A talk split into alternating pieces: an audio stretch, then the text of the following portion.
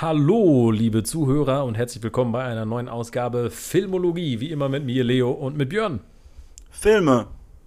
Ach so, ja. Äh, Ja, wir haben Filme geguckt. Wir haben Genau. uns äh, gedacht, wir haben jetzt, äh, wir haben jetzt gerade schon zwei Episoden aufgenommen und die waren sehr diskussionsheavy. Jetzt haben Ja. wir uns gedacht, okay, wir wollen noch eine machen, weil wir Bock haben und wir unterhalten uns gerade so gut. Aber jetzt was, was so ein bisschen weniger Stakes hat. Und deswegen einfach mal wieder so eine Folge, wo wir einfach nur darüber reden, ja. was wir in den letzten Wochen so Genau. gesehen haben. Das heißt, es ist auch eine Folge, die können wir überall dazwischen schieben, äh, wenn wir sie mal Genau. brauchen. Vielleicht kommt ja doch noch was Aktuelleres. Also, was auch immer gerade ansteht, ähm, frohe, ähm, weiß nicht, äh, Vor Ostern, vor Pfingsten, vor, Weihnachten, frohen nächsten. Lockdown.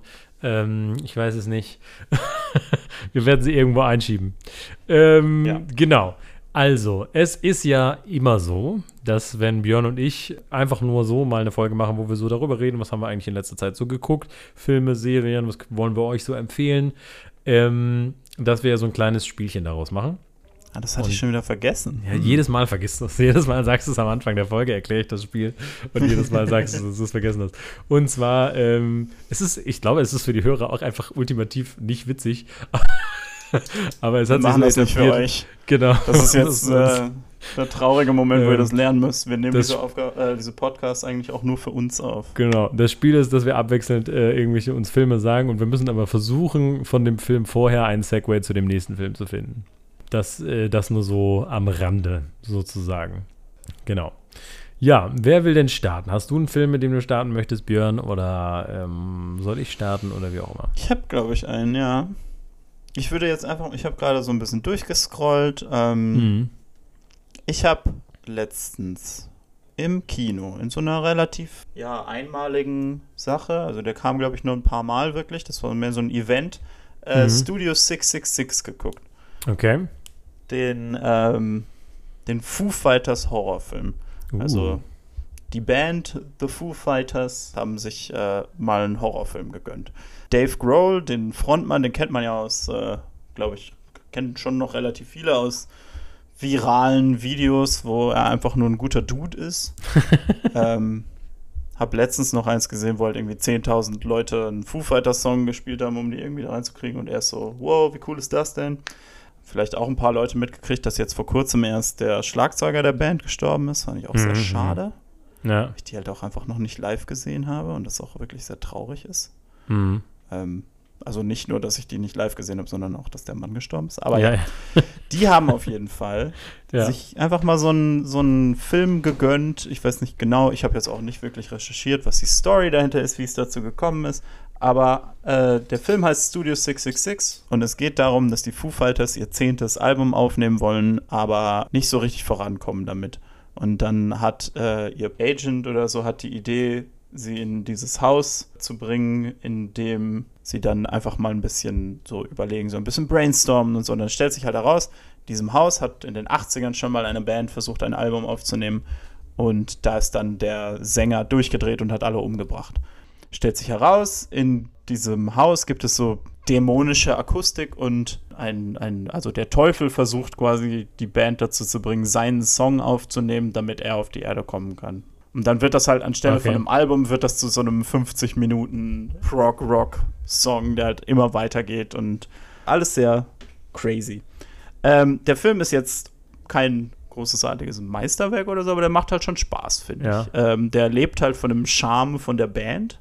Ich finde Dave Grohl Mhm. generell, der könnte auch, wenn er mal keinen Bock mehr auf Musik hat oder wenn er seine Ohren so letzt so komplett kaputt gemacht hat damit, der könnte auch eine Schauspielkarriere anfangen. Also der wäre so in so einem äh, Indie-Film einfach ein guter Dad Ja. oder so. Und manche von denen sind halt einfach nur Musiker, die halt vor eine Kamera gestellt werden. Aber und ist das dann so, so Splatter-Horror? ja, oder, ja, oder es ist schon, das? Also- genau. Also das ist, das Okay. ja, hätte ich auch mal sagen können, ne? Aber das ist, ähm, Ja, ja. letzten Endes ist es dann so, dass Dave Grohl dann halt besessen wird von dem, von dem Dämonen und dann die ja. Band dazu zwingt, das alles aufzunehmen und die sind dann so, irgendwie ist Dave komisch und dann sieht man im Hintergrund so, wie er so kiloweise rohes Fleisch isst und so. Okay. Also so ein bisschen strange. Äh, Ja, der ist halt ähm, schon, also genau. es ist so ein B-Movie mit Humor auf jeden Fall. Ja, es ja, gibt ein okay. paar Kills da Ja, drin, ja. die sind halt echt richtig witzig. Okay. Ähm, und der andere ist halt so, sitzt du halt so, also wo ich halt so gedacht habe, so wenn ich diesen Film ein bisschen anders machen würde, dann wäre halt die Musik noch viel mehr irgendwie drin. Aber ich verstehe auch so, dass die jetzt nicht Ja, ja. irgendwie so ein so ein 40 Minuten Perfect Song irgendwie für so ein B-Movie machen. Aber es gibt halt dann, aber am Ende Die wollten vermutlich einfach ein bisschen Spaß ja, haben. ja, genau, die haben einfach ein bisschen Spaß gehabt. Das ist halt auch geil. Das merkt man im Film, finde ich, auch an. Aber es spielt halt auch, und deswegen mag ich diesen Film, glaube ich, noch mal ein bisschen mehr, es spielt halt auch in etwas rein, was ich schon immer gesagt habe, ist, äh, seit wir damals die, ähm, die ungeduscht LP aufgenommen haben, ähm, dass das Recording Studio einfach ein unglaublich emotional aufgeladener Ort ist und sich dementsprechend wirklich für narratives Drama eigentlich eignet. Und dass das etwas ist, was Mhm. mir in den meisten Musiker-Biopics fehlt. So wie zum Beispiel Bohemian Ja, ja. Rhapsody, nur um das nochmal reinzubringen. Alright. Gut, also Studio, Studio 666. Ja, der macht Spaß, der ist äh, Good Time, besonders wenn man so ein bisschen schlocky Horror mag. Ja. Kann ich Ja, nur cool. empfehlen. Ja, da gibst du mir einen sehr einfachen Segway, muss ich sagen, wenn es um, äh, um Filme geht, wo jemand vom Bösen besessen wird, die irgendwie so ganz witzig sind. Und zwar habe ich nämlich vor kurzem den Film Freaky gesehen. Mm. Ähm, mit äh, Vince Vaughn. Ich weiß nicht, ob du äh, den kennst. Ich habe nur Gutes darüber gehört. Freaky Friday als Horrorfilm. Freaky Friday als Horrorfilm, das ist von Blumhouse. Die haben natürlich auch sowas wie Happy Death Day gemacht, was natürlich irgendwie täglich grüßt das Murmeltier als Horrorfilm ist. Ne? Und der Film ist eigentlich, äh, macht genau das Gleiche im Prinzip, nur dass es so ein Konzept nimmt und das einfach für so einen Horrorfilm so ein bisschen ähm, nutzt und absurder macht und so. Und es ist halt so, dass es diesen Serienkiller gibt, gespielt von Vince Vaughn, aber halt auch wirklich so, so klassisch einfach Evil Guy mit Messer und komischen Masken irgendwie. Und dann äh, er aber durch irgendwie so eine dämonische Kraft irgendwie tauscht er den Körper mit seinem eigentlichen Opfer, nämlich einem, einem Teenage, äh, Teenager in der Highschool. Und ähm, dann hast du halt eben diesen Mörder im Körper von diesem Teenager und natürlich Highschooler im Körper von Vince Vaughn. Und es sind so dumme Witze, aber irgendwie Vince Vaughn, wie er so tut, als wäre er so ein Highschool-Mädel, ist aus irgendeinem Grund so unfassbar witzig. Ich kann nicht aber mehr ja sagen, auch- warum. Also das ist ja auch einer, finde ich, der besten Aspekte von dem neuen Jumanji-Film. Ist äh, in dem ersten von den neuen Jumanji-Filmen ist es so, Jack Black die ganze Zeit so ein Highschool-Girl spielt und das einfach perfekt Genau. macht. Also ich, also ja, ich äh, Ja, wundere mich da gar äh, nicht. Ich glaube Nee, sofort, genau, dass der, das Film, gut der ist. Film nutzt das Konzept auf jeden Fall und ich finde, hat da auch so, ähm, fand ich so in der Side-Story irgendwie auch eine Überraschung irgendwie übrig. Aber ähm, an sich ist es halt einfach nur so ein, so ein Horror-Romp, ne? Da werden Leute halt umgebracht und erstochen und äh, Vince Vaughn verhält sich wie ein Teenage-Girl und äh, die, die äh, Highschoolerin macht sich dann halt so einen Zopf äh, ganz streng nach hinten und fängt halt an, Leute umzubringen, auch auf sehr äh, amüsante Art und Weise und so. Also, also wenn man auf sowas steht, wenn man irgendwie Happy Death Day mochte oder sowas, ähm, dann finde ich, kann man mit dem auch auf jeden Fall Spaß haben, auch wenn man irgendwie die, die Fear Street-Filme mochte oder so. Ähm, der ist auf jeden Fall mit einem großen Augenzwinkern ähm, und wenn man einfach mal so eine Fun-Time haben will, ne, also das ist jetzt auch keiner, der das Horrorgenre revolutioniert, aber der macht Spaß, den kann man auch vielleicht mit ein paar Leuten zusammen angucken oder so. Und ich fand den irgendwie sehr charmant und witzig und, und äh, wollte ihn hier auch einfach nochmal ähm, empfehlen. Ich glaube, aktuell äh, weiß ich gar nicht, wo der ist. Der ist auf jeden Fall auf Sky und glaube ich bei Amazon äh, Ah, zu kaufen oder so. Aber okay. genau. Ich wollte gerade fragen, wo war ich? wusste, dass ich den irgendwo gesehen habe, aber wenn es auf Sky ist, das habe ich im Moment nicht mehr. Apropos Genau. Teenager, die in ein bisschen humorvoller Weise Morde begehen. Ähm, okay. Es ist ein bisschen, es kommt noch ein bisschen extra Wrinkle rein, aber ähm, im Februar war ja dieses äh, japanische Filmfestival, ja, ja. wo man online einfach einen Haufen japanische Filme gucken konnte. Ähm, Und einer von denen, der mir besonders gefallen hat, war It's a Summer Film. Und da geht es nämlich Ja, ja. um eine Teenagerin, die im Filmclub in ihrer Highschool ist und die total genervt davon ist, dass das Projekt, das der Filmclub ausgewählt hat, eine romantische Komödie von ihrer Mitschülerin ist und nicht ihr Samurai-Film. Und dann Ja, ja, ja. stellt sie halt eine Indie-Guerilla-Produktion von ihrem Samurai-Film zusammen ähm, mit unerwarteten Science-Fiction-Elementen obendrauf noch. ähm, und zwar nicht in dem Film im Film, sondern in dem Film. Ja, ja. Ähm, aber ja, also es ist halt, der Film ist unglaublich gut. Der Film ist mhm. nirgendwo zu haben, also schön, dass ich den empfehle, aber ich habe den bis jetzt noch nirgendwo wieder gefunden. ähm, genau. Aber falls ihr irgendwann diesen Film seht, der ist richtig gut. Also ist wirklich nur so eine, nur so eine richtig entspannte Teenager-Story, so ein bisschen Love-Story, so ein bisschen Quirkiness, weil die halt einfach, also naja. sie ist halt, sie ist halt ein totaler Samurai-Film-Nerd und ähm, mhm. sie spielt eigentlich die ganze Zeit nur mit ihren Freunden so diese Szenen, wo man sich dann so gegenübersteht mit dem Katana in der, noch in der Schwertscheide und dann einmal so einen Schritt das Katana zieht. Und das ist einfach richtig geil. Der Film ist super gut. Der macht ja, der, also der Film ist auf jeden Fall mit Liebe gemacht. Der hat eine schöne Energie und ähm, richtig was für ja. Filmliebhaber natürlich auch, weil der Film sehr genau, viel dann darüber genau. zu sagen hatte. So wie Liebe zum Film sich auch in verschiedenen Genres ausleben kann. Weil zum Beispiel, also ich hätte jetzt nie erwartet, dass am Ende von diesem Film sie noch so einen vollen Arc durchmacht, wo sie dann auf einmal diese romantischen Komödien von ihrer Mitschülerin da akzeptiert und darin mitwirkt. Ja, ja, das fand ja. ich richtig nice. Also da war ich echt komplett hin und weg von dem Film und leider gibt es ihn nirgendwo. Hm kann nicht mal eine Blu-ray importieren oder so. Das kotzt mich richtig an. Es ist sehr, sehr, sehr schwierig, ja, ja auf jeden Fall. Ja. Wo wir gerade von. Let's go. Genau. genau, wo wir gerade von Romanzen reden, ja, ähm, habe ich auch einen Film geguckt, der sehr romantisch anfängt. Und zwar heißt der Fresh und äh, ist aktuell auf Disney Plus. Und ja, es geht im Prinzip um eine äh, junge Frau und die ist von vielen Tinder-Dates äh, irgendwie enttäuscht. Es wird auch so ein bisschen gezeigt, äh, wie sie da datet. Und irgendwann trifft sie aber einen, einen Mann äh, namens, äh, okay, den Namen habe ich jetzt tatsächlich gerade vergessen, aber sie trifft auf jeden Fall Sebastian Stan. Ähm, ah. der alleine so schon ein, ein hübscher Kerl ist, aber dann eben auch irgendwie ein, ein netter Typ. Und stellt sich aber raus, dass Sebastian Stan vielleicht doch irgendwie nicht so der nette Typ ist, ähm, der man glaubt. Das, ähm, ich, das ist so ein Film, wo ich mir denke, je weniger man weiß, desto besser eigentlich. Mhm. Ähm, deswegen ist es jetzt schwierig, da viel drüber zu reden. Aber ich finde also ist halt das einfach, ein Thriller? Ja, wie siehst du, wenn du es guckst. Okay. okay. Also ich, ich kann Fresh nur wärmstens empfehlen. Das ist halt auch wieder so ein Film, der, der irgendwie so ein Konzept hat. Und ich finde, der wird sozusagen, also der wird immer mehr predictable, je länger er läuft. So ist von Akt zu Akt, ne, weißt du mehr, worauf es hinausläuft. Und der letzte Akt ist dann auch so, dass du im Prinzip weißt, was passiert. Ne? Mhm. Da hat er nicht mehr so viele Überraschungen übrig. Aber ähm, trotzdem finde ich, äh, hält er einen einfach so am Ball. Und ähm, ich finde, Sebastian Stan legt einfach eine Hammer-Performance hin, die auch so ein bisschen zeigt, er ist so ein bisschen ähm, unterschätzt und vielleicht auch, seine Talente sind vielleicht auch so ein bisschen ungenutzt an mancher Stelle. Ähm, also der ist auf jeden Fall, ich finde, der ist, der ist, an manchen Stellen ist der sehr krass, aber er ist trotzdem irgendwie clever. Und äh, ja, finde ich, balanciert so, äh, so tonal äh, sich ganz gut hin und her. Aber ich muss sagen, ich hatte einfach sehr, sehr viel Spaß mit dem.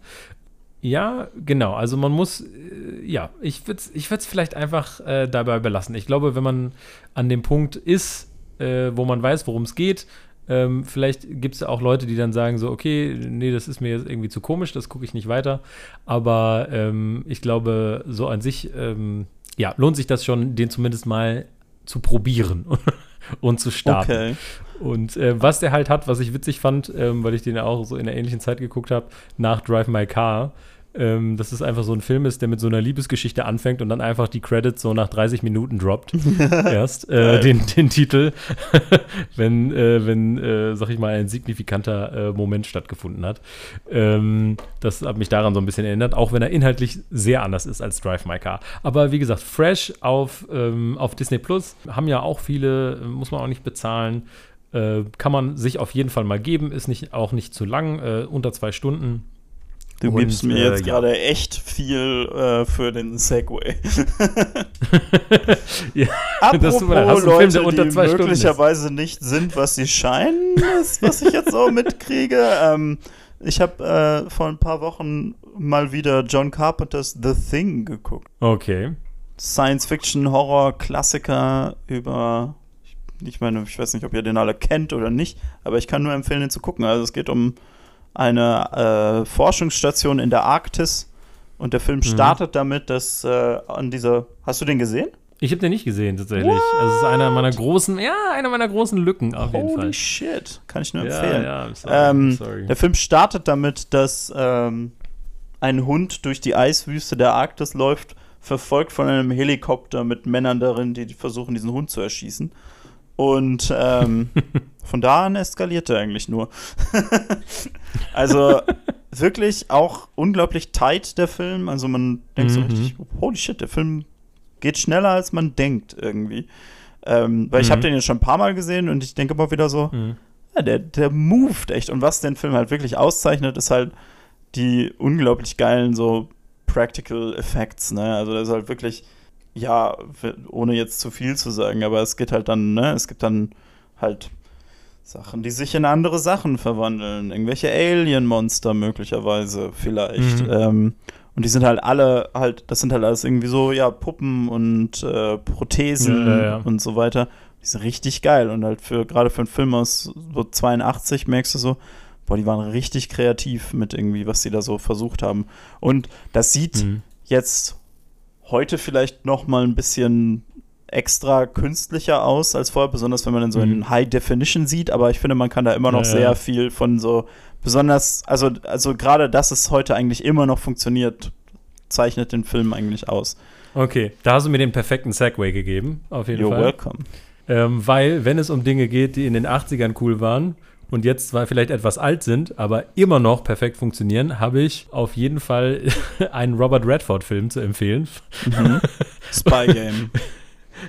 Nein, ähm, von heute nämlich, weil es geht ja darum, dass es in den 80ern großartig war, aber jetzt auch immer noch mhm. ähm, The Test of Time steht, beziehungsweise jetzt immer noch funktioniert. Und äh, Robert Redford ist einfach ein Schauspieler, der in den 80ern schon großartig war und auch jetzt immer noch funktioniert. Und zwar geht es um den Film, wo Robert Redford seine, äh, ja, sein Swan-Song sozusagen, seine letzte Rolle. Mhm Streng genommen ist seine letzte Rolle äh, in Avengers Endgame, wo er ein Cameo hat. Aber das, äh, ich glaube, für unsere Idee von Robert Redford ist es besser, wenn dieser Film seine letzte Performance ist. Und zwar ist es der Film The Old Man and the Gun. Robert Redford, ein Gentleman-Gauner, der äh, Banken ausraubt. Genau. Genau, genau. Ich glaube auch irgendwie, ich den leider auf Deutsch heißt er auch irgendwie ein Ganove und Gentleman. Genau, und der Grund, warum mhm. ich den Film äh, geguckt habe letztens, war, weil ich ja The Green Knight richtig geil fand und zugeben muss, dass ich von David Lowry, dem Regisseur, noch keinen einzigen anderen Film gesehen hatte. Also nicht mal A Ghost Story, der ja auch irgendwie angepriesen war. Mhm. Ähm, und deswegen habe ich gedacht, so Mensch, fängst du mal an, einen weiteren zu gucken. Und war auf jeden Fall eine gute Entscheidung, weil ich muss sagen, The Old Man and the Gun ist einfach irgendwie ein richtig schöner Film. So, ne? Und ich glaube tatsächlich, meine, meine Eltern wären hin und weg von diesem Film, weil meine Mama ja auch ganz verliebt ist in, in Robert Redford. Kann man verstehen. Ähm, genau. Und ich, ich konnte es da auch äh, verstehen. Ne? Also ich finde, es ist wirklich einfach eine tolle Performance und es geht halt auch viel um die Performance und es geht halt wirklich einfach nur um diesen Ganoven, der halt auch äh, im hohen Alter äh, immer noch Banken ausraubt, also noch mit 70 oder so. Und es geht dann einfach nur darum, also er wird zwar, er wird dann auch gesucht und es ist jetzt nicht, der Film ist jetzt nicht irgendwie mega actionreich, dass es so tausend Heists gibt, aber ich finde, der ist irgendwie, der hat trotzdem irgendwie ein gutes Tempo, aber es geht halt um ihn als Charakter so und was treibt ihn an, ne? Und wie ist es, wie geht er auch mit dem Älterwerden um und so weiter. Und irgendwie fand ich, war das eine total schöne Story, total schön erzählt, 90 Minuten auch oder so geht der, ne? Das heißt, man kann den eben mal so weggucken gucken. Und irgendwie, der fand ich, hatte so eine, hat so eine tolle Atmosphäre geschaffen und irgendwie tolle Charaktere, die man interessant findet, bei denen man bleib, beibleiben will, denen man gerne zusieht, einfach bei dem, was sie tun. Weil Robert Redford wirklich einfach absolut charmant ist und er ist auch fast in, in jeder Szene in diesem Film und äh, kann seinen Charme auch ausspielen. Und äh, ja, also der, der fand ich, hat sich richtig, ja, der hat mich irgendwie berührt, der hat mir so ein schönes Gefühl gegeben, irgendwie, weil er auch so geht es irgendwie auch darum, das Leben zu bejahen und so.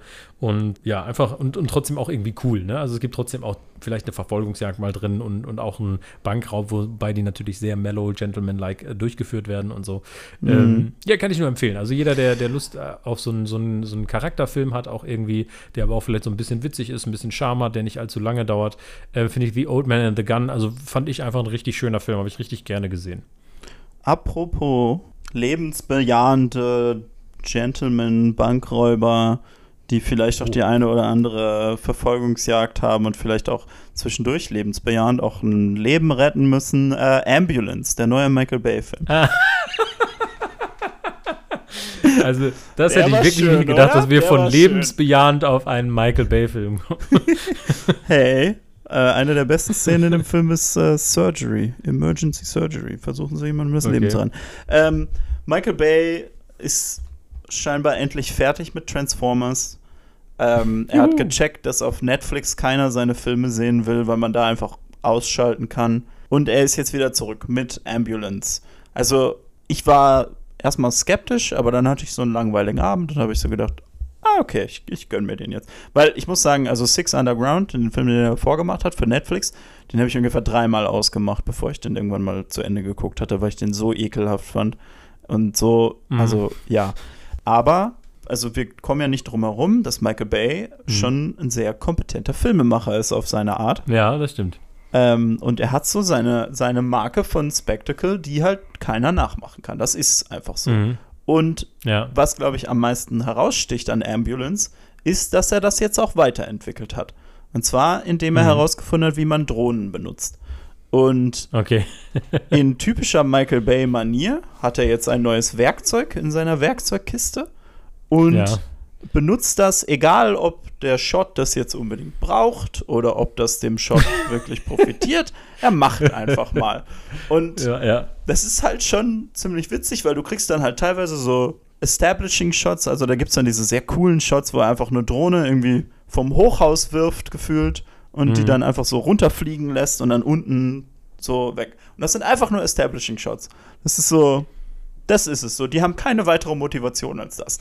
Dann gibt es die, die irgendwie noch mal so ein bisschen mehr motiviert sind, wo, naja, oder sind sie das? Keine Ahnung. Die sind auf jeden Fall, es gibt einen Moment, wo die Bankräuber so in die Bank laufen und dann so einen coolen Line-Up-Shot, ne? Aber halt. Ja, nicht ja, einfach nur mit so gehaltener Kamera, sondern was er macht jetzt, weil er ja jetzt eine Drohne hat, ist, er fliegt einfach eine Drohne auf die zu. Und das ist dann halt so, fühlt sich so richtig schnell an und du bist so, wow, es ist alles so dynamisch. Und weil er den Shot so mochte, macht er ihn so dreimal nacheinander. Das ist richtig strange. richtig strange. Aber, ähm, aber ja, also der Film an sich, so die Story ist eigentlich ziemlich cool, aber der Mhm. geht halt ungefähr eine halbe Stunde zu lange. Und zwar wirklich so, dass du nach einer halben Stunde vor Ende bist, so, nee, jetzt ist Schluss. Danke. Ja, ja. Danke, Michael Bay, das war gut bis jetzt. Und jetzt ist Schluss halt. Ne? Also, das ist wirklich so ein Punkt in dem Film, wo du denkst, wa- warum machen wir weiter jetzt? Warum, warum sind Ja, jetzt ja. mexikanische Gangster involviert irgendwie? Die Story war doch eigentlich ganz gut vorher. Ähm, aber ja, Ja. also die, die Story ist, äh, Jake Gyllenhaal und Yahya Abdul Mateen sind Bankräuber, beziehungsweise Jake Gyllenhaal ist ein Bankräuber, Yahya Abdul Mateen ist so ein Ex-Bankräuber, macht das eigentlich nicht Mhm. mehr. Und die beiden rauben eine Bank aus und als sie dann versuchen wegzukommen, ist die einzige Möglichkeit, die sie haben, ist, einen Krankenwagen zu stehlen. Und in dem Krankenwagen liegt ein angeschossener Cop und Ja. Yaisa Gonzalez, Mhm. die halt äh, als, äh, als Emergency Medical Technician äh, versucht, diesem Cop das Leben zu retten. Und Ah ja. dann ist der Film eigentlich von da an, ist der Film eine einzige Verfolgungsjagd. Und Mhm. der, also die Action ist halt schon geil. Also Mhm. du hast schon halt eben Michael Bay's so More is More Stil und ich finde ja immer, das hält ihn schon ein bisschen zurück. Aber ja, ja.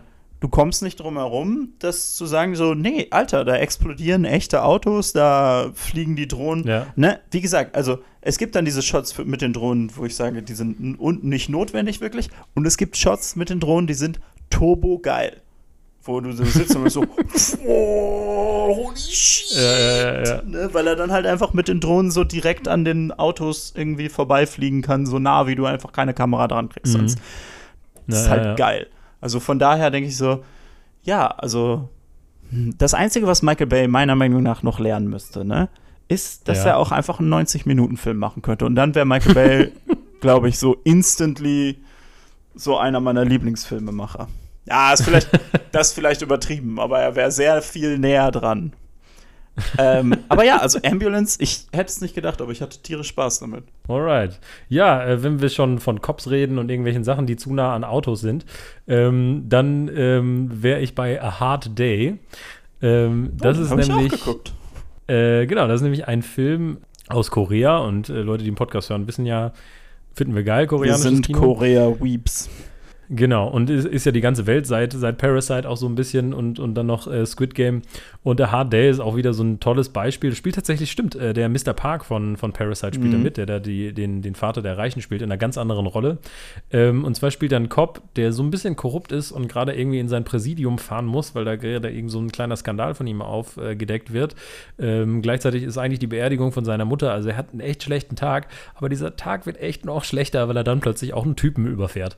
Und dann natürlich absolut keinen Nerv hat, ähm, sich damit irgendwie umzugehen und weil er natürlich auch ein bisschen korrupt ist, jetzt nicht so der, die Art von Cop ist, die sagt, okay, ähm, ja, ähm, kläre ich jetzt alles auf und rufe die Kollegen an. Nein, er äh, vertuscht das natürlich, diesen Mord, aber wie das halt in solchen Filmen so ist, gibt es natürlich Leute, die ihm so ein bisschen auf die Schliche kommen. Und das ist halt so ein Film, äh, finde ich, wo er natürlich dann Gefahr läuft, entdeckt zu werden. Solche Filme sind ja immer spannend, wenn einer irgendwie ein Geheimnis hat, was, was gelüftet werden könnte. Aber ich finde, der Film geht noch so ein paar Wege, die man vielleicht nicht erwartet und äh, mhm. überrascht einen an der einen oder anderen Stelle vielleicht auch äh, mit der Storyentwicklung. Aber was der Film vor allem kann, finde ich, ist, der sagt so, okay, diese Szene ist spannend. Wie können wir sie noch ein bisschen spannender machen? Es gibt gerade gerade am Anfang gibt ne, die Szene im, in der Leichenhalle da ja, ja, genau. Boah. Also das ist, das ist wirklich ein perfektes Beispiel für so, okay, und jetzt setzen wir noch ein bisschen einen drauf, so, ne? Mhm. Und ähm, der ist jetzt, äh, das ist so ein Straight-up-Thriller, auf jeden Fall oldschool, ne? Das finde ich, ähm, das machen die Koreaner ja wirklich gut, noch so diese, diese Thriller von früher zu machen, ne? Einfach so unter zwei Stunden und ähm, irgendwie spannend und eine simple Story, ähm, aber man, man wird da halt so durchgetrieben quasi und will jetzt wissen, wie geht's aus? Geht's gut aus für unseren Hauptcharakter oder nicht? Und das finde ich, schafft der Film halt sehr gut, einem da immer wieder dem Charakter Steine in den Weg zu legen. Mhm. Und ähm, einfach so ein Oldschool-Thriller, ähm, ein Original lohnt sich auf jeden Fall. Die Koreaner machen gute Filme, schön gefilmt, äh, gute Performances und wie gesagt, einfach so ein, so ein, so ein spannender Ritt auf jeden Fall den ich auch nur jedem empfehlen kann. Ich glaube, der ist sogar bei Amazon Prime aktuell äh, für frei verfügbar. Und mhm. äh, nee, der macht echt Spaß. Also der ist echt cool. Also wenn man Lust hat auf so einen Thriller, kein Franchise und nix, sondern ich will einfach mal so ein Good, good Old Entertainment, ähm, A Hard Day lohnt sich da auf jeden Fall, finde ich. Apropos Good Old Entertainment. Ja. Ähm, kann ich das noch irgendwie? Nö. Äh, früher gab es Musical-Filme und jetzt gab es für eine Weile Musical-Filme, aber die sind alle gefloppt, also wird es bald keine Musical-Filme mehr geben. Äh, In ja. the Heights habe ich geguckt. Ah ja. Wir haben, glaube ich, schon ein bisschen so drüber geredet, aber. Ja, ich mochte äh, den ja ganz gerne eigentlich. Ich mochte den auch eigentlich ganz gerne. Ich habe halt schon vorher mal die Musik gehört, weil ich ja so ein gut, äh, was fünf, sechs Monate meines Lebens an Hamilton verloren habe. Irgendwie musikalisch, wo ich irgendwie fast nur das gehört habe und dann irgendwann ja. dann auch so overdosed habe, aber hey. ähm, aber dann habe ich auf jeden Fall in dem Zuge habe ich auch In the Heights mir angehört und so. Mhm. Ähm, und die Musik ist halt einfach schon mega nice, ne?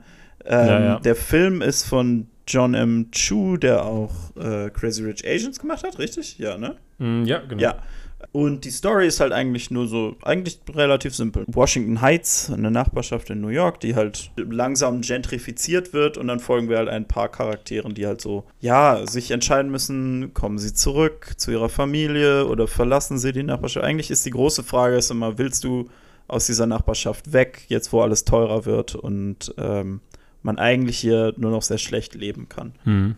Wir folgen halt mehreren Charakteren. Einmal Usnavi, der halt eigentlich die ganze Zeit davon träumt, wieder nach Puerto Rico zurückzugehen. Fuck. Äh. Äh, ist er nicht von der Dominican Republic? Ja, ja, genau, Dominican Republic. Ja, ich weiß, es gibt halt diesen einen Song, wo sie dann einmal alle Länder durchgehen, ne? ähm, wo, wo sie einmal die Flaggen von allen Ländern hissen. Der ist auch geil, aber äh, ich ja, bin mir ja, jetzt ja. nicht mehr sicher, ob er Puerto Riqueño oder. Nee, das war West Side Story, genau, ist Dominican. Ja, genau, from the Dominican Republic, I love it. Und dann rappt ja, das genau. so am Anfang. genau. ähm, die Rolle ursprünglich im Musical von Lin-Manuel Miranda gespielt, hier von Anthony Ramos, der auch schon ja. also länger mit Lin-Manuel Miranda zusammenarbeitet. Mhm. Und dann Hat haben die Rolle am Broadway, glaube ich, auch schon gespielt. Ja, und dann haben wir noch zwei andere Charaktere. Eine, die halt vom College zurückkommt und versucht irgendwie damit klarzukommen, dass sie ihren Eltern erklären muss, dass sie aufgehört hat. Und eine, die halt eigentlich auch nur raus will, aber halt nur eigentlich Downtown in New York, weil das mehr Glamour ja. hat. Und den Leuten folgt man einfach so ein bisschen. Es macht Spaß, es ist ein feel good Musical. Coole Songs, ja. Ich muss sagen, dass mir im Vergleich zu wie die Songs und die Story so in dem Musical strukturiert ist, in dem Film ein bisschen was fehlt. Der hat gerade am Anfang so viele Gelegenheiten. Es gibt sehr viele gute Songs in dem Musical, mhm. die halt so Charaktere und, äh, und Persönlichkeiten und so die, die Konflikte so richtig gut präsentieren und viele davon werden einfach rausgeschnitten. Und dann denke ich so, hm, ja, okay, gut.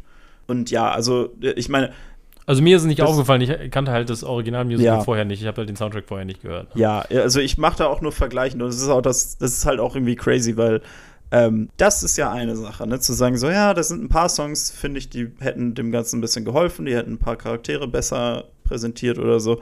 Das andere, was ich sagen will, da wird mir Leo jetzt sagen, dass ich verrückt bin. Weil mhm. ich finde, dass viele von den Arrangements eine Menge Energie aus den Songs rausnehmen. Mhm. Und das ist halt ein bisschen crazy zu sagen über diesen Film, weil der eigentlich schon ziemlich viel Energie hat. Aber tatsächlich finde ich, dass äh, manche von den Arrangements und von den, von den Performances von den Songs finde ich, also im Musical mehr Energie haben. Ja, und weiß nicht. Also ich mehr find, Spaß finde tatsächlich, dass die Schauspieler das im Film teilweise noch, ja. noch authentischer verkaufen, so diesen, den, den, den Style. So ja, ich glaube, es mag auch sein, dass das vielleicht eine Abwägung ist, ne, dass es so mit Authentizität zu tun hat, aber dass du im Musical-Form vielleicht noch mal, also wenn du wirklich Stage-Musical machst, vielleicht noch mal ein bisschen mehr over the top gehen kannst. Mhm.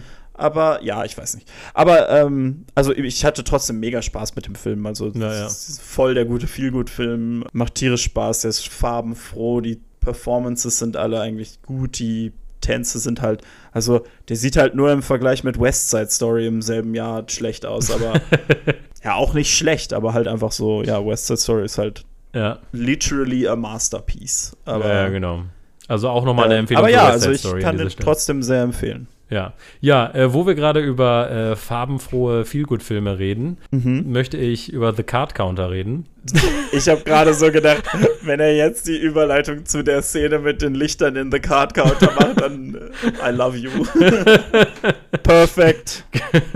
genau. Ähm, nein, Perfekt. The, the, uh, the, Card Counter ist ähm, tatsächlich ähm, eigentlich genau das Gegenteil eines äh, Crazy, ne? Ist kein Feelgood-Film. Eines Feelgood-Films, eines farbenfrohen Feelgood-Films. Und zwar ähm, muss ich sagen, für mich ist das einer der, der besten Filme des Jahres bisher. Der ist im ja. März in die Kinos gekommen. Definitiv. Ist irgendwie total untergegangen. Also ich habe also auf jeden Fall in Deutschland, aber ich habe auch den Eindruck, ja. so in der amerikanischen Konversation war da nur ganz kurz. Ich muss auch sagen, dass als Disclaimer, wenn ich den hier als Empfehlung ausspreche, ich habe so unter dem Trailer oder so ganz viele so YouTube-Kommentare und so gelesen, die gesagt haben, äh, irgendwie fand ich mega scheiße den Film, äh, total langweilig und weiß nicht was. Ähm, Habe ich auch zwischendurch das mal gelesen. Und bei Letterbox hat er jetzt so dreieinhalb Sterne ungefähr, was ich auch verhältnismäßig wenig finde.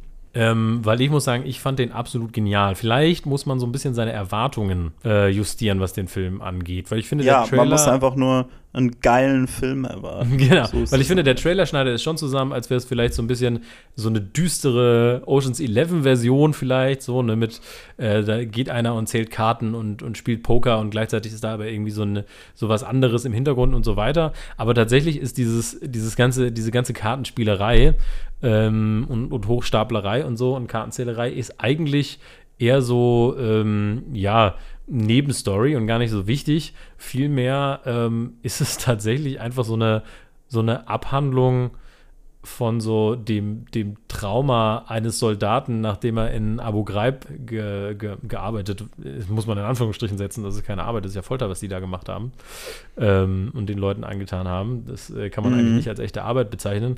Entsprechend ist er natürlich auch düster, ne, weil er sich natürlich mit, mit sowas befasst, äh, mit, mit diesen Verbrechen, die da begangen wurden. Ähm, aber was ich absolut faszinierend finde, ist, dass unser Hauptcharakter ja Täter ist eigentlich. Ne? Ja. Also wir folgen ja dem Täter und nicht dem Opfer. Beziehungsweise kann man dann argumentieren, inwieweit er vielleicht auch Opfer ist und so, ne? Oder wie auch immer. Aber ich finde, der Film schafft da wirklich diesen schmalen Grad, das nie zu entschuldigen, was er getan hat. Und trotzdem äh, Empathie herzustellen. Und das finde ich ist so eigentlich eine schwierige Aufgabe. Und dieser Film macht das sehr gut, aber es ist eben Film, es ist eine Charakterstudie, die sehr langsam erzählt ist, mit vielen ne, Dialogen in Zimmern, wo sich Leute vielleicht auch nur eine Weile angucken oder Leute irgendwo sitzen und was schreiben. Also der, der, der entfaltet sich so ganz langsam, aber ich finde, langsam aber sicher eskaliert er so. Und ich finde, das ist einfach, weiß nicht, ich, ich fand die Performance von Oscar Isaac total geil. Ähm, weiß auch gar nicht, warum die nicht bei den Oscars äh, mit, äh, mit im Gespräch war ähm, weil der kam ja in den USA letztes Jahr raus. Ähm, ich finde, es ist, und es ist halt von demselben Writer wie Taxi Driver. Und ich finde, das. Das ist nämlich der Punkt, wo ich immer ansetze bei diesem Film. Dieser Film ist das, was Joker gerne wäre. Ja. Nämlich, ähm, und zwar finde ich in allen Aspekten. Dieser Film ist halt, also, der ist in dieser Tradition von so diesen Filmen in den 70ern, wo wo so ein Martin Scorsese, so ein Paul Schrader eben, wo die halt Filme über diese, diese wirklich, also einfach schlechten Menschen machen und da aber richtig tief reingehen. Eben, ne, so ein Taxi Driver, so ein King of Comedy, sowas, ja, ja. was man da eben hat, ne, so ein Chinatown und so. Alles, diese Leute, die Scarface und so. Mhm. All diese, diese Charaktere, die, die dann alle unglaublich magnetisch sind Mhm. Aber halt, du weißt halt so, das sind halt keine guten Typen, ne? Was ja, ich ja. an diesem Film, an The Card Counter, sehr interessant finde, ist, ich finde, man hat das bei Martin Scorsese mit The Irishman ja schon gesehen, mhm. dass ich glaube, die Leute, die diese Filme damals gemacht haben, dann, glaube ich, lange damit zu tun hatten, zu merken, so, hm, so wie wir die Filme gemacht haben, haben das, glaube ich, nicht alle aufgenommen, so wie die gedacht waren, ne? Weil, ähm, ja. Also, weil Martin Scorsese ja von Anfang an so, so, so diesen, diese, diese, dieses Gangster-Ethos als eine Perversion des amerikanischen Traumes sieht und das komplett verurteilt eigentlich. Ja, ja, ja. Ne? Nur hat er halt immer die Filme gemacht und die Leute haben glorifizieren das halt. Ne? Ja, ja, genau. Die sehen halt nur irgendwie einen coolen Gangster und sind so, mm, I like. So, das ist ja cool. Das hänge ich mir als Poster in meinem College-Dorm. Äh, ja, genauso wie äh, Taxi Driver. Diese You Talking to Me, da wird einfach nur so, oh, wie cool er da vorm Spiegel steht und so genau. weiter. Ne? Ja, ja, genau. Wo dann einfach von der, von der Ästhetik her äh, man dann überlaufen wird. Ne? Dasselbe passiert mit Fight Club, dasselbe passiert halt mit so vielen Filmen. Mhm. Also ich habe das Gefühl, besonders mit Filmen, die so Maskulinität irgendwie auseinandernehmen wollen, ja, ja. weil die halt dann immer sehen, du siehst dann immer so, nee, also wenn du halt diese lächerlichen Extreme nimmst, dann findest du immer noch genug Leute, die dann einfach nur gehen so, ja, das ist cool. ähm, ja, die halt, ja. die sich dann vielleicht nicht ein bisschen tiefer damit auseinandersetzen wollen. Und was ich an The Card Counter jetzt, um das wieder zurückzubringen, mhm. tierisch mag, ist, dass der Film das in sich aufnimmt. Ja, ja, ja. Indem genau. er dann eben ähm, Ty Sheridans Charakter hat, der ja. nämlich mit genau dieser Attitüde an äh, Oscar Isaac rantritt. Ja, der sagt, er ist sofort bereit, von Anfang an irgendwie die grausamen Sachen, die Oscar Isaac halt in seiner Karriere getan hat, die, die sind ihm total egal. Er sagt, nö, das ist ja nicht deine Schuld, sondern die Schuld von äh, Willem Dafoe und hilf mir, den umzubringen. Und Oscar Isaac ist halt an einem Punkt, wo er halt ne, introspektiv das versucht zu verarbeiten ja, ja, ja. und du halt dann so direkt das als Spiegel vorgehalten kriegst. Ne? Genau. Ja, wir hätten eigentlich, wäre der Film sogar fast eine, eine Spoiler-Episode äh, wert fast, gewesen, ne? merke ich gerade.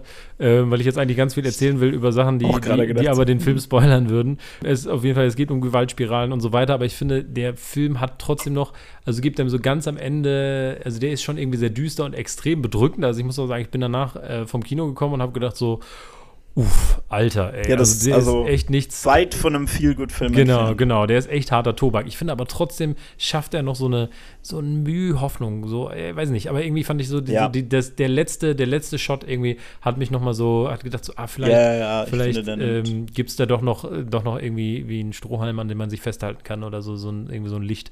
Ja, genau. Er gibt ja halt so, er präsentiert die so wirklich dieses unglaublich dunkle Bild von diesem Charakter und aber aber durch den Film, weil du ja sonst würdest du ja vielleicht so rauskommen und denken so, ja, und warum habe ich das jetzt alles mit dem durchgemacht, wenn am Ende eh alles scheiße ist. Ja. Aber durch den Film und wie der Film dann so abläuft, merkst du so, nein, er kann so ein, sich so ein kleines bisschen ja, Normalität ja. oder so ein kleines bisschen Perspektive auf die Welt wieder erkämpfen. Ne? Und ich muss sagen, ich, ich weiß gar nicht, wie viel wir jetzt über den Film noch reden sollten, weil ich mir aktuell, also ich meine, das Jahr geht ja noch ein bisschen, aber ich bin mir relativ sicher, dass ich in meiner Top 5 Folge noch über diesen Film reden werde. Ähm, ja.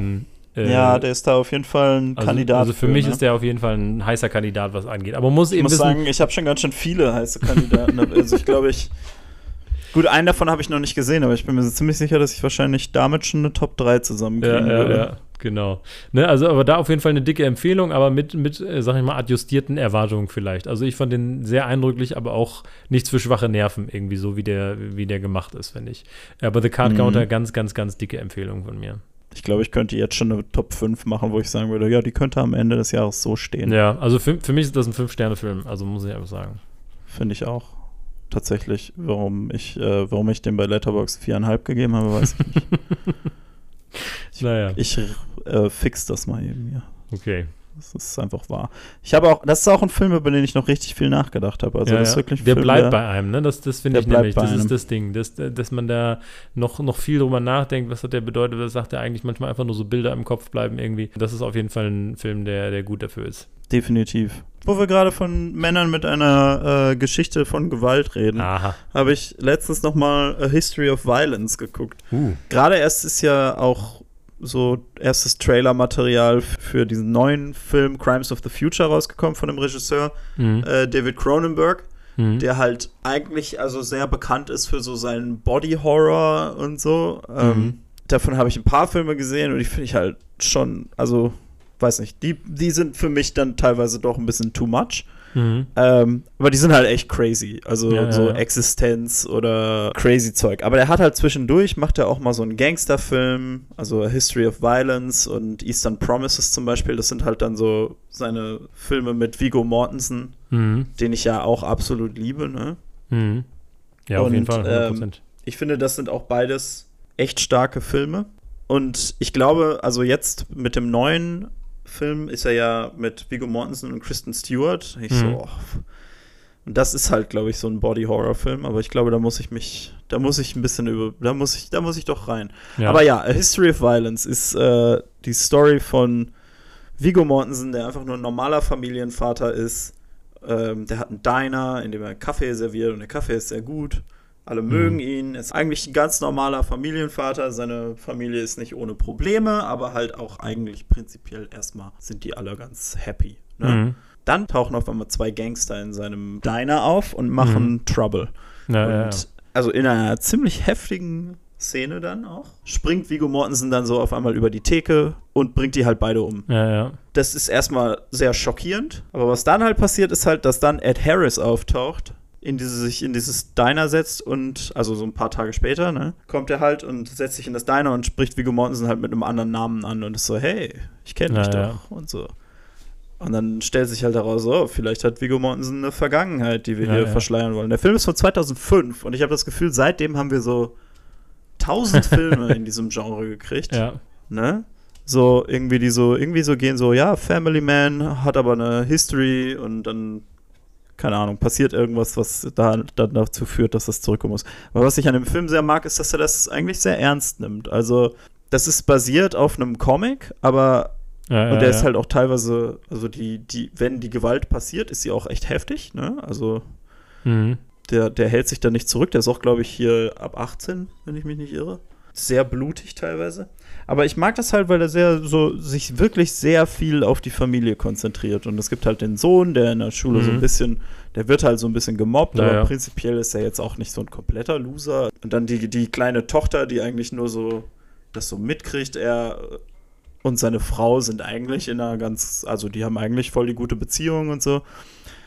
Und das wird halt alles dann durch seine History of Violence äh, durcheinander geworfen. Genau, der Titel ist auf jeden Fall sehr treffend. Nee, ist genau. auf jeden genau. Fall ein guter Film. Also der ist echt. Äh, Kann man ja, echt empfehlen. Also Viggo Mortensen und Ed Harris, ich, hab, ich finde, die beiden sind in dem Film auch einfach richtig gut. Und ja, äh, das also ist halt auch so ein Film, haben, der immer spannend bleibt.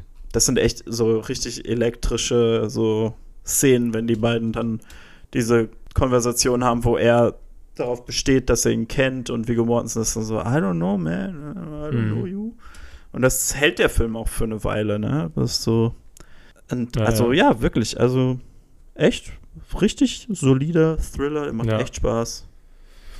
Ja, äh, wo wir gerade bei Filmen sind, wo Aber- eine Person äh, plötzlich irgendwie in so, äh, in so Sachen gerät, äh, wo man sich erstmal fragt, ja, was ist denn hier überhaupt los? Äh, wäre meine letzte Empfehlung, glaube ich, ähm, der Film I'm Your Woman auf Amazon Prime. Ah, Ähm, genau, und das ist. habe ich schon äh, einen Trailer für gesehen. Genau, das ist ein Film mit Rachel, äh, wie spricht man den Namen aus? Brosnahan? Brosnahan? Brosnahan? Ich weiß es nicht. Ähm, und äh, von äh, Marvelous Miss Maisel, ähm, die generell, finde ich, immer sehr, sehr gute Performances abliefert. Und irgendwie denke ich mir so, irgendwie müsste die noch mehr High-Profile-Zeugs bekommen, weil die echt immer richtig gut ist, finde ich. Und die war ja auch in House of Cards und, und, und in verschiedenen Sachen. Und da finde ich immer, immer extrem gute Performances und man erkennt sie äh, in, in jeder Rolle kaum wieder, sag ich mal, so, so von, von der Art und Weise, wie sie spielt. Also finde ich ganz toll eigentlich als Schauspielerin. Ähm, und das ist halt so ein Film, äh, wo sie halt äh, die Hauptrolle spielt und das ist so ein Slow Burn ähm, Thriller auch irgendwie. So ein, ich empfehle irgendwie mehrere Slow Burns, habe ich den Eindruck. Aber ähm, es ist halt so, die erste Szene ist halt einfach so, sie ist zu Hause und dann kommt so ihr Mann und ist so, ja, ich habe hier ein Baby. Das ist jetzt unseres. Und sie ist so, ah ja, okay. Und man ist erstmal so, what the fuck? dann, hat sie Ein halt so, normaler Tag. dann hat sie halt so ein Baby und dann äh, irgendwie Credits und dann geht's weiter und dann ist ihr Dude plötzlich nicht mehr da. Und äh, dann merkt man irgendwie so, okay, der ist irgendwie in irgendwelche komischen Machenschaften verwickelt, weil sie muss dann auch ganz schnell das Haus verlassen und irgendein Kumpel von ihr holt sie ab und bringt sie in ein Safe-Haus. Aber ist das auch wirklich so safe? Und das ist wirklich so ein Film, wo so, wo man so die ganze Zeit sich fragt, so, was geht hier eigentlich ab gerade? so, wer ist jetzt mit wem und warum und, und so und ähm, dann zwischendurch auch immer wieder sehr spannend wird. Es ist trotzdem so, dass, also, das wird zwar schon irgendwie aufgelöst, was da passiert ist, aber der Film hat jetzt nicht so ein, irgendwie so ein großes, auflö alles auflösendes Finale oder so, sondern Mhm. der Film entwickelt sich halt so langsam und man im Prinzip begleitet man halt diese Frau, wie sie wirklich durch diesen ganzen Shit irgendwie geht und man lernt immer mehr so über sie als Charakter, über ja, so sie, sie und ihre Beziehung und ihren Mann und, und was war das überhaupt für eine Beziehung und was war er überhaupt für ein Typ und sie lernt halt andere Leute kennen, die mit ihm zu tun hatten. Ist schon alles so äh, im, im Krimi-Genre gehalten und so und äh, wie gesagt, hat halt auch so einen Spannungsbogen, aber entwickelt sich halt langsam und ich glaube, man könnte am Ende des Films da sitzen und denken so, hm, ja, hm, das war es jetzt so irgendwie, äh, ist das jetzt unbefriedigend, aber ich finde so auf einer Charakterebene lernt man so viel über die Leute kennen und die entwickeln sich so, dass man, äh, dass ich den einfach irgendwie unglaublich dann toll fand. Also es war halt so ein Film, den habe ich geguckt und habe gesagt so, aha, hm, und dann habe ich irgendwie nochmal darüber nachgedacht, habe gesagt, ja, das war eigentlich ganz geil. Und irgendwie war das von dem Charakter irgendwie. Und dann sind auch so einzelne Shot-Kompositionen, die ich auch einfach sehr, sehr schön fand, wie das gefilmt ist. Also ich finde einfach so, die, wie der Film geframed ist, das Blocking äh, und wie der gefilmt ist, total kompetent einfach. Die Regie, also finde ich richtig gut. Also wie, die, wie das Spannung aufbaut, wie die Shots äh, einfach dynamisch sind und so. Ja, aber ist halt so ein Film, wo du einfach einer Frau folgst und immer wieder denkst, ach scheiße, und jetzt ist das nächste und jetzt muss sie dahin und jetzt muss sie dahin. So Woman on the Run mäßig halt eben. Und ähm, aber eben mit ganz vielen Charaktermomenten und Dialogen dazwischen, äh, die irgendwie, die irgendwie auch schön sind, so, ne? Und ähm, ja, irgendwie fand ich ein ganz interessanter Film, so ein bisschen was anderes. Ähm, aber wenn man dafür so in the mood ist, äh, sich das zwei Stunden zu geben, äh, kann ich das auf jeden Fall empfehlen. Also auf jeden Fall so Schauspiel und Dialog getrieben, aber halt auch mit sehr, sehr guter Regie, fand ich, und irgendwie einem guten Spannungsbogen. Also ja, kann ich nur empfehlen. Mhm, mhm. Okay, also letzte Überleitung. Apropos Schaden, den Gewalt von Männern in Familiensituationen anrichtet. Ähm, ich habe mir Summer of Soul angeguckt. Den Film, dessen Oscar-Gewinn von ähm, Will Smiths One-Man-War against Chris Rock äh, überschattet wurde. Ja. Gar nicht jetzt mehr dazu sagen, aber haben wir ja viel zu viel eigentlich in der Oscar-Folge drüber geredet, muss ich Ja, sagen. ja. Ähm, ich wollte es eigentlich vorher schon nicht, aber ich wir konnten uns dann natürlich auch nicht Ja, vergleichen. ja. Aber gut. Äh, Summer of Soul habe ich mir angeguckt. Ich weiß gar nicht, ob wir schon mal drüber geredet haben, aber Ich glaube nicht, aber ich habe ihn gesehen, ich fand ihn auch richtig toll. ja, ne? Ich muss auch echt sagen, ich bin ja nicht mal jemand, der viele Dokus guckt. Und Ja, ja. ich fand es richtig faszinierend, wie diese Doku sich entwickelt auch, ne? Also, Mhm. Der, die Story in dieser Doku ist, ähm, dass es im selben Jahr wie Woodstock in Harlem ein Culture Festival gab, wo im Grunde genommen alle bekannten schwarzen Musiker aus der Zeit irgendwie aufgetreten sind. Und das wurde komplett gefilmt, aber nie ausgestrahlt oder so. Und dann hat äh, Questlove, der diesen Film gemacht hat, hat das dann alles irgendwie liebevoll rekonstruiert und zusammengeschnitten und, äh, und, und in, in Kontext gesetzt. Und mal ganz abgesehen davon, dass es halt unglaublich geile so Konzertausschnitte sind. Ja, ja, ne? ja. Das ist halt wirklich so, so, was, Moment, jetzt war irgendwie erst so diese mega geile Band und dann kommt so direkt die nächste geile Band und dann denkst Ja, so, ja, ja. holy shit, alle diese Leute kenne ich, ne? Naja, Irgendwie- Stevie Wonder, Nina Simone, also wirklich große Namen. Genau, so alles, was Rang und Namen hat, ne? Was ich aber richtig interessant finde, ist, dass diese Story sich einfach entwickelt von, so, du kommst da so rein und denkst so, der Pitch ist so, hey, während auf der einen Seite des Landes Woodstock war, so eins der berühmtesten Festivals ever, ist hier dieses schwarze Festival, das komplett ignoriert wurde. Ne? Hm.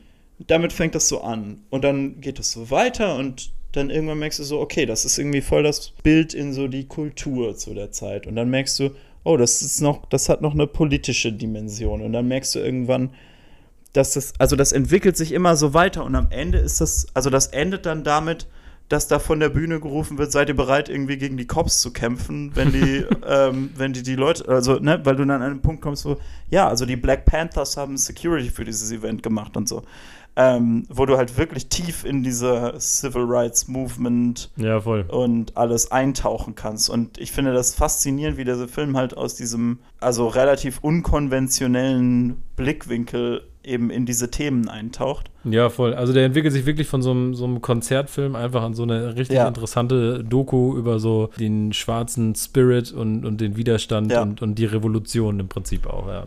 Und, also, und halt währenddessen auch immer noch mehr über schwarze Musik und so. Und du kriegst so viel von den, von den Bands selber, die darüber reden, wie das damals war und, Hm. ähm, und wie die damals aufgenommen wurden. Da gibt es Bands, die darüber reden, dass irgendwie so, ja, eigentlich waren die nicht so akzeptiert in der schwarzen Community, weil die die alle als zu weiß angesehen haben und so weiter und so fort. Ich habe da auch noch viel an, ähm, wie heißt der, One Night in Miami gedacht, wo es ja auch Ja, dann ja, ja. viel Konversation eben darüber gab.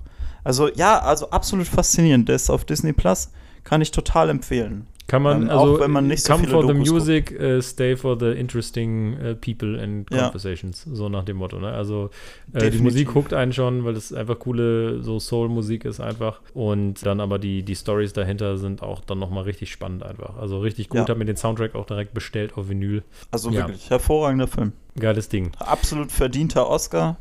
Ja, Ähm, unverdient überschattet von Will Smith, der sich hoffentlich so richtig in den Arsch beißt, dass genau. er gerade diesem Film die Show gestohlen hat. Apropos die Show stehlen. Äh, wir werden unsere Show jetzt beenden. Wir stehlen euch die Gelegenheit, uns noch weiter zuzuhören. genau, wir haben ja jetzt auch lange gequatscht, viele Empfehlungen gegeben und so weiter. Äh, checkt die Filme alle mal aus. Also ich glaube, die meisten sind wirklich zu sehen auf Disney Plus, auf Amazon, manche auf Sky. Ähm, Manche nirgendwo auf der ganzen Welt. nur wenn ihr in die Vergangenheit reist und äh, das Japanese Film Festival nochmal gucken könnt. Ähm, aber äh, genau, also äh, schaut euch die Filme an und wenn sie euch gefallen haben, äh, dann schreibt uns doch einfach bei Instagram oder äh, antwortet auf die Spotify-Frage. Habt ihr jetzt einen dieser Filme gesehen? Wie findet ihr den? Und genau, lasst uns fünf Sterne da. Und warum denkt ihr, also, äh, also als, als mal hier kritische Analyseaufgabe, was hätte Joker besser machen können, um so gut zu sein wie The Card Counter? Genau. Isn't. Ähm, genau. Und äh, genau, schaut diese Filme. Ich glaube, die sind alle im äh, Streaming nur erhältlich. Außer vielleicht Ambulance. Den könnt ihr vielleicht noch erwischen. Und für diesen und für ganz, ganz viele weitere, die äh, demnächst kommen, macht ihr was, Björn? Ab ins Kino. Ganz genau.